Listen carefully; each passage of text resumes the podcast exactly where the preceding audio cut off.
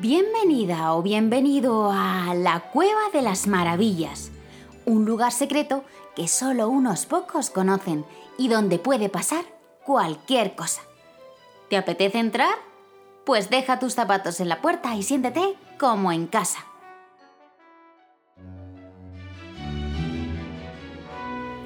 Mi nombre es Celia, aunque también me llaman Bambalina, y estoy aquí porque tengo un montón de cosas que contarte y sobre todo muchas personas y grandes personajes de la historia que quiero presentarte. Porque sí, ya sé lo que pone en los libros de historia.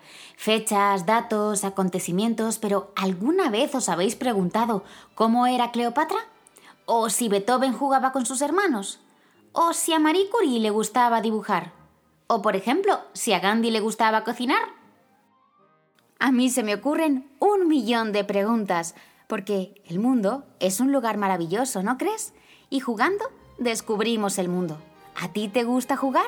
¿Jugamos juntos?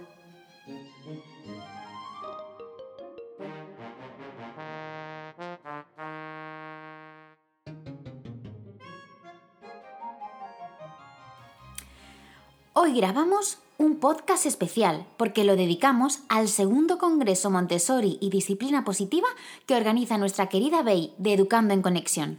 Y lo hacemos con un montón de ilusión, porque no solo conocemos la importante trayectoria y la generosa labor que hace Bey divulgando la disciplina positiva y el método Montessori, sino que también a veces compartimos juego con sus hijas, ¿verdad, Elena? Sí.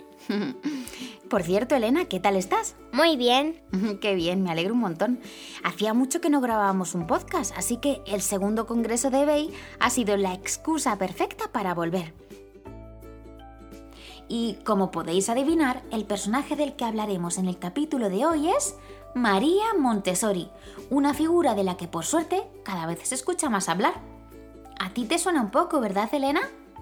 Sí, en casa empezamos a interesarnos por su labor cuando tú eras muy pequeñita y a día de hoy sigue siendo un referente. ¿Qué cosas has oído de María Montessori? Pues que le gustaban mucho los niños. Sí, ¿verdad? ¿Y qué te gustaría saber? Pues quién fue, cómo nació el método Montessori, por qué lo inventó. María Tecla Artemisia Montessori, que así de largo era su nombre completo, nació en Italia en 1870, hace más de 100 años, y además el mismo día de mi cumple, el 31 de agosto. Con 14 años estudió ingeniería, algo que solían estudiar solo los chicos. Luego estudió biología y más tarde se matriculó en la Escuela de Medicina de Roma. Al principio su padre no quería que estudiara, pero con 26 años terminó convirtiéndose en la primera mujer médico de Italia. Todo un logro. Así que ya de entrada fue una científica adelantada a su tiempo. Le gustaba mucho aprender. Después de acabar medicina siguió estudiando antropología, filosofía y también psicología. A lo largo de su vida viajó por diferentes ciudades del mundo como Barcelona, París, Holanda o Londres y fue allí donde conoció al famoso Gandhi, del que quizás hablaremos algún día. También visitó la India y África y tuvo un hijo al que llamó Mario. Era una persona que se interesaba mucho por las condiciones sociales, especialmente las de las mujeres.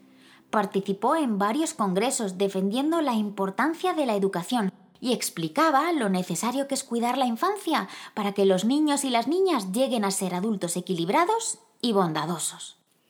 ¿Y eso qué quiere decir?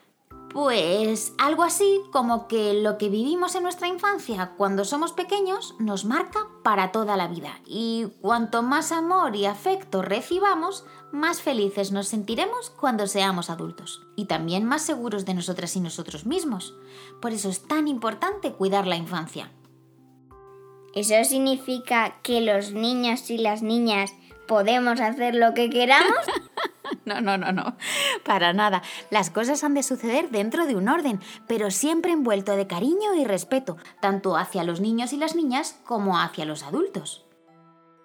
¿Y cómo se convirtió María Montessori en profesora si era médico?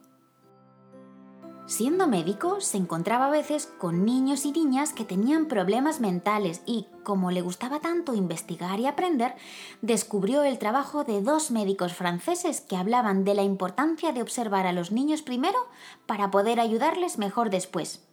Y también de un pedagogo suizo llamado Pestalozzi, que explicaba lo importante que es que a los maestros les guste su trabajo y que los niños y las niñas aprendan a través de la exploración y del juego. Entonces, con todo eso, se dio cuenta de que observar a esos niños y niñas para conocerles mejor y permitir que explorasen el mundo por sí mismos hacía que mejorasen notablemente. En ese momento decidió dedicarse a los niños y a las niñas durante el resto de su vida. Entendió lo importante que es cuidar la infancia para que tuviesen una vida mejor. Ah, ¿y por eso montó un colegio? Así es. María cuidaba de algunas niñas y niños mientras sus padres trabajaban y, en un momento dado, decidió abrir un hogar llamado la Casa de los Niños. Con el tiempo se fueron abriendo varias más en diferentes partes de Italia y así nació lo que hoy conocemos como el método Montessori.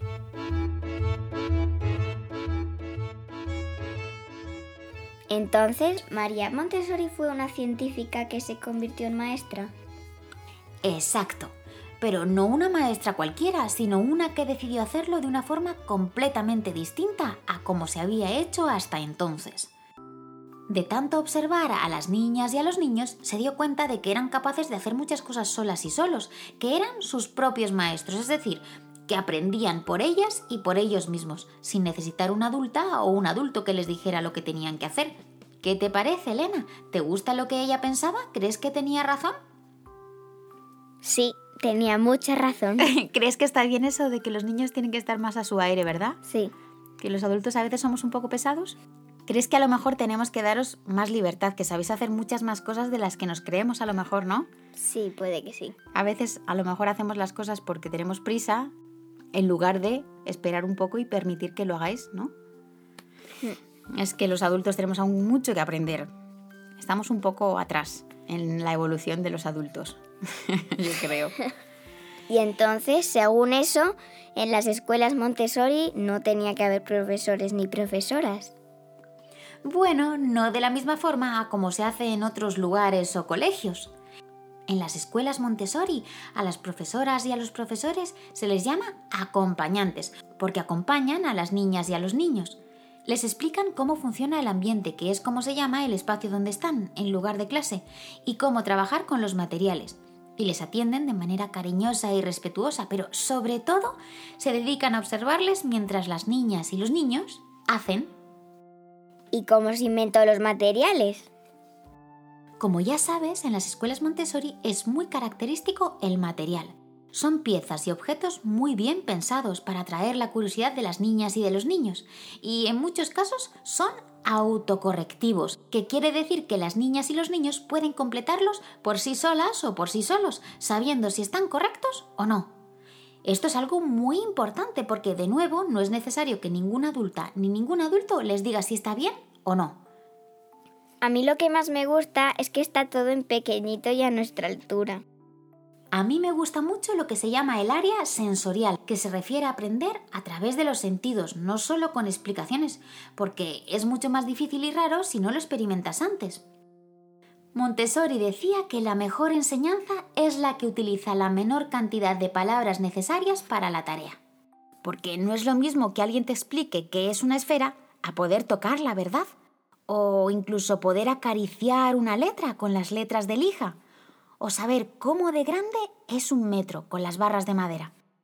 Incluso tocar una unidad, una decena, una centena y un millar con el material de perlas. A mí personalmente me parece maravilloso.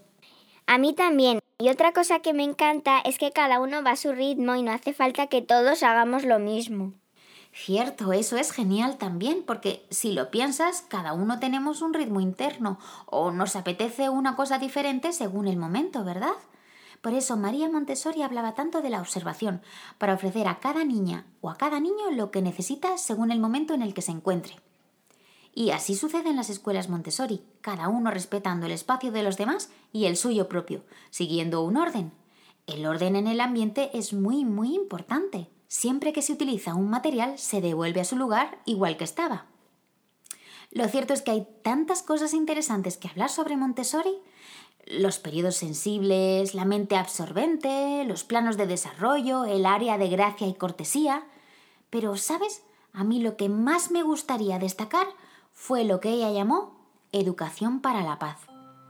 María Montessori vivió dos guerras mundiales y también parte de la Guerra Civil Española. Por eso decidió centrar su energía en defender la paz a través de la educación. Decía que la educación es el único camino para construir la paz y llegó a estar nominada hasta tres veces al Premio Nobel de la Paz, un premio súper importante a nivel mundial. Porque la paz es la base de todo, ¿no crees?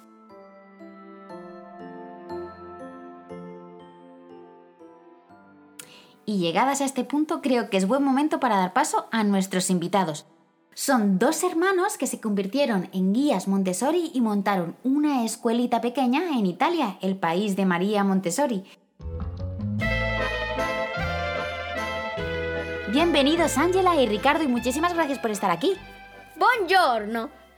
De nada. Claro que sí.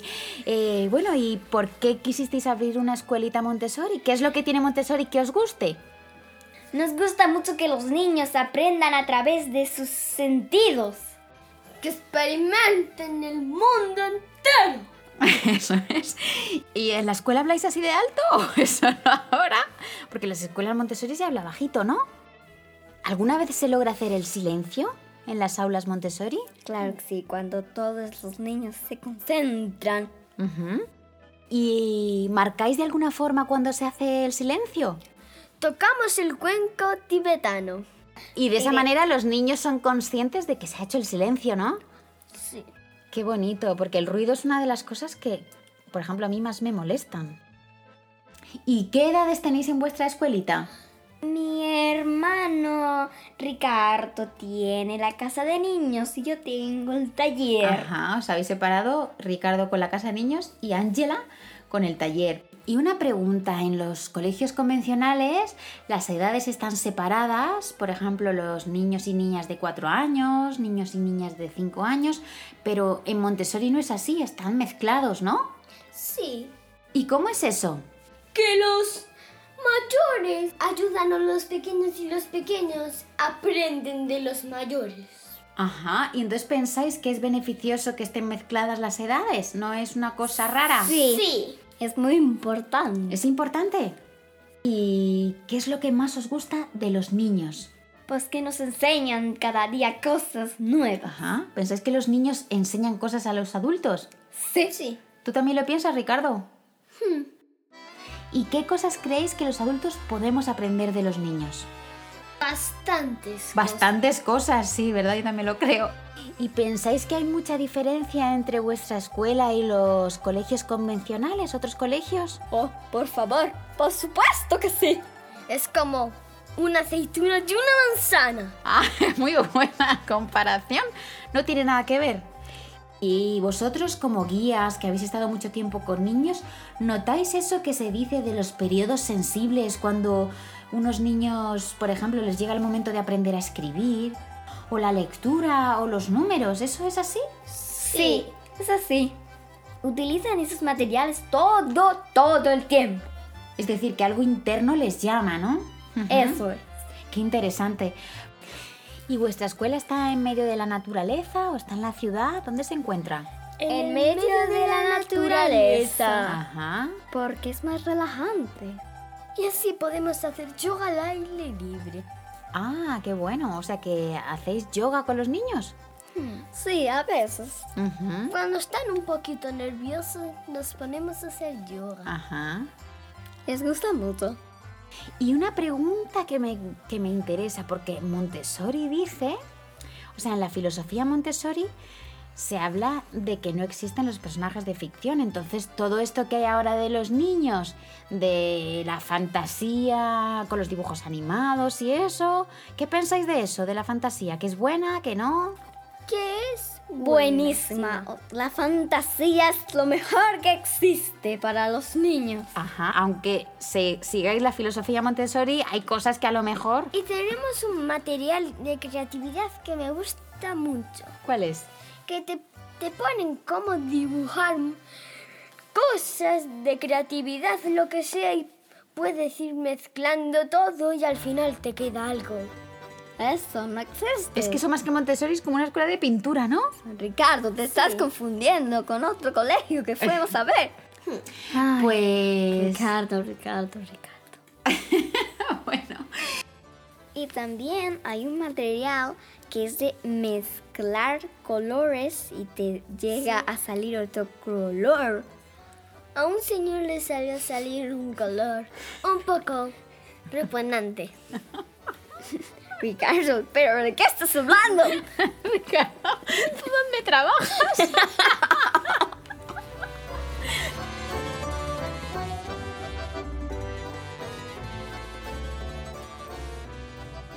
Pues muchísimas gracias por, por, vuestra visita y por vuestra aportación. Y. Nada, por favor.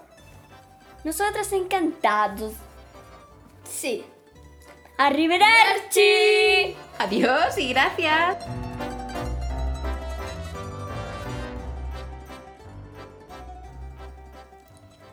Para terminar, me gustaría cerrar con una de las frases que nos dejó María Montessori, que dice, El niño, con su enorme potencial físico e intelectual, es un milagro frente a nosotros. Este hecho debe ser transmitido a todos los padres, educadores y personas interesadas en niños, porque la educación desde el comienzo de la vida podría cambiar verdaderamente el presente y el futuro de la sociedad. Es una frase maravillosa. Esperamos que os haya gustado el capítulo de hoy y sobre todo que disfrutéis un montón el segundo Congreso Montessori y Disciplina Positiva de Educando en Conexión. Muchas gracias, Bey, por tu generosidad y por dejarnos formar parte de tu maravilloso congreso. Y muchas gracias también a mis dos superayudantes de siempre. Nos vemos en el próximo capítulo. ¡Hasta la próxima! ¡Arrivederci!